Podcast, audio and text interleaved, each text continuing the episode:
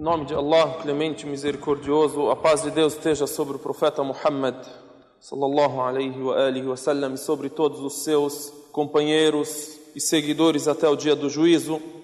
Ele, sallallahu alaihi wa sallam, é quem disse: Deixei entre vós duas coisas. Ao se apegarem a estes dois pontos, jamais irão se desviar. O livro de Deus, Al-Quran, o livro de Deus e a minha sunnah, e a minha tradição. No dia de hoje continuamos a falar sobre o segundo sucessor do profeta Muhammad sallallahu alaihi wasallam, o segundo sucessor guiado, Umar ibn al-Khattab. Umar, que pode ser considerado o pioneiro em vários aspectos.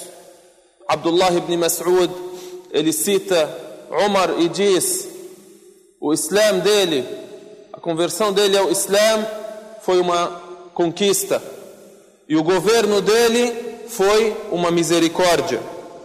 Quando a gente fala sobre governo ou sobre sucesso em vários aspectos da vida, muitas pessoas, quando essa, essas pessoas têm um sucesso político, um sucesso financeiro, muitas dessas pessoas elas acabam por se ostentar e por se acharem e se tornarem superiores sobre as pessoas.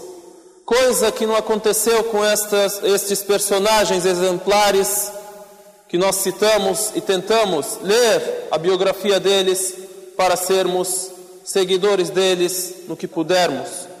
Por isso Allah subhanahu wa ta'ala ele diz: "Tilka ad-daru al-akhiratu la yuriduna 'uluwan fil ardi wala fasada." A vida eterna, a salvação depois da morte, Deus concederá àqueles que não querem ostentação na vida terrena e não querem corrupção nela. E o exemplo de uma pessoa que não quer ostentação nem corrupção nessa vida é Umar ibn al-Khattab. Dentre as histórias de Umar, é narrado que uma pessoa perguntou para ele: Umar, por que você não dorme? Descansa mais um pouco? Aí ele respondeu para essa pessoa: Eu temo se eu dormir de dia, a minha nação será infeliz. Ele agora é governante.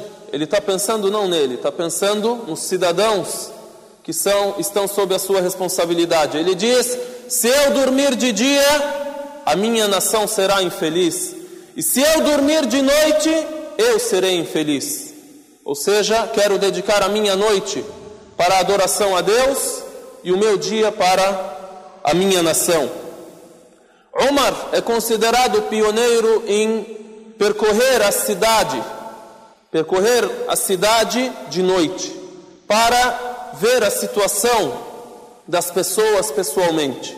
Ele percorria as ruas da cidade e via o que estava a acontecer com as pessoas, qual era a situação delas, quem estava necessitado, existia alguém que estava corrompendo, Umar ibn al-Khattab certo dia foi visto por um grande companheiro do profeta sallam que é também seu companheiro Talha ibn Zubair. Ele viu Umar entrando numa casa. Entrava nessa casa e saía. E isso se repetia todos os dias. Então Talha ele entrou nessa casa e quis ver o que faz lá Umar. Por que Umar entra nessa casa todo dia? O que faz ali? Então ele entrou nessa casa, bateu, ninguém, ninguém foi abrir, só convidaram ele, pode entrar. Quando chegou lá dentro, o que encontra? Encontra uma senhora que não pode andar, que já não tem mais visão. Pergunta para ela: quem cuida da senhora? Ela disse para ele: Eu não tenho ninguém que cuida de mim, só tenho um homem que vem aqui todos os dias, cuida de mim, vê o que eu preciso, varre a minha casa, prepara para mim o meu alimento e vai embora. Não sei quem é. Esse era governante. Esse era, vamos chamar entre aspas, o presidente, Amir al-Mu'minin, o Amir dos crentes. Por causa da sua justiça, tinha medo de Umar. Os romanos, os persas, os árabes, todos o respeitavam. Às vezes, quando nós ouvimos alguma história dessas sobre uma pessoa comum, a gente diz é uma virtude muito grande.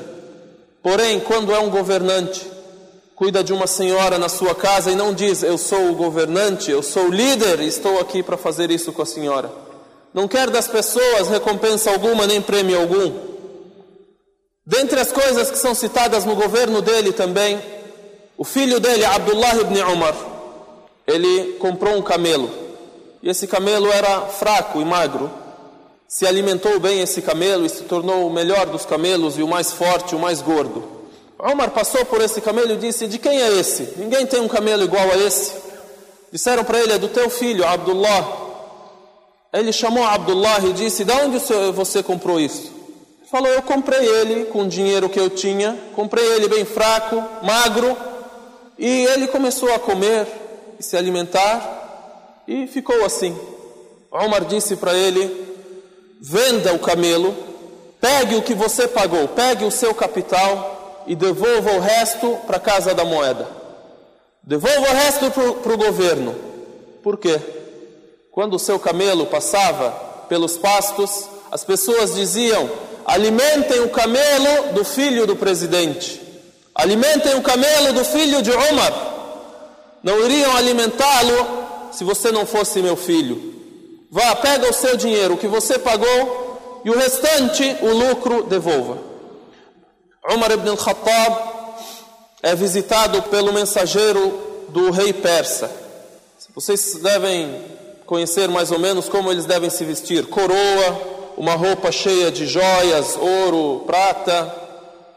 Então ele vem à procura de Umar, é o mensageiro do rei persa. Ele vem procurar o rei dos muçulmanos. Ele chega e pergunta: Onde é o palácio do vosso rei? As pessoas dizem: a gente não tem rei, tem o Amir e ele não tem palácio. Se você quiser, vai na casa dele e acha ele lá. Foi até a casa dele, o filho dele abriu, ele não está, meu pai não está, ele pode estar por aí no deserto, não sei, deve estar procurando, é, ocupado em alguma situação para o povo. Aí foram a procurá-lo, encontraram ele dormindo, descansando debaixo do céu, debaixo do sol nada cobria ele, nem o castelo, nem um teto, nem nada. Descansava um pouco. Então eles disseram: Esse é o, o rei de vocês? Esse é o líder? Esse é aquele do qual tem medo dele, o meu rei? Aí olhou para ele e disse o quê? Disse a seguinte frase: Omar, você governou e governou com justiça. Por isso, você teve segurança e pôde dormir. Quatro coisas: governastes, fostes justo, e por governar com justiça, descansou com segurança e pôde dormir. Quem pode deitar da maneira que deitava Omar no deserto, num governo corrupto, seja em qualquer época, em qualquer lugar? Dentre as histórias também Agora a gente viaja até onde? Aqui estamos em Medina. Viajamos para o Egito, outra cidade que foi conquistada por Umar. O filho do representante do Umar e do Amir de Masr, que é enviado por Umar, se chama Abdullah, Abdullah ibn Amr ibn al-As. Então Abdullah ele está participando de uma corrida de cavalos, algo do gênero, e o que acontece? Acaba tendo uma discussão com um cristão eh, egípcio, com um acópita. Então ele bate nele. Então esse que sofreu e foi agredido vai com o pai dele até Omar, pega e viaja do Egito até Al-Medina, porque ele ouve que Omar ibn al-Khattab é um líder justo. Vai até Omar e diz para ele o que aconteceu. Agrediu meu filho sem direito algum. Omar manda trazer Abdullah e também Amr ibn al-As do Egito. Traz ele para cá, recebe o cristão egípcio na casa dele, espera ele chegar que a gente vai ver o que aconteceu. Chegam, e aí ele ouve de todas as partes, dá o chicote para o rapaz e diz para ele: bate nele como ele bateu em você e faz doer. Pode fazer doer na minha frente. Depois ele fala: agora bate no pai dele. O homem diz: calma, mas ele não fez nada, é o filho dele que fez. O que, que o Omar diz?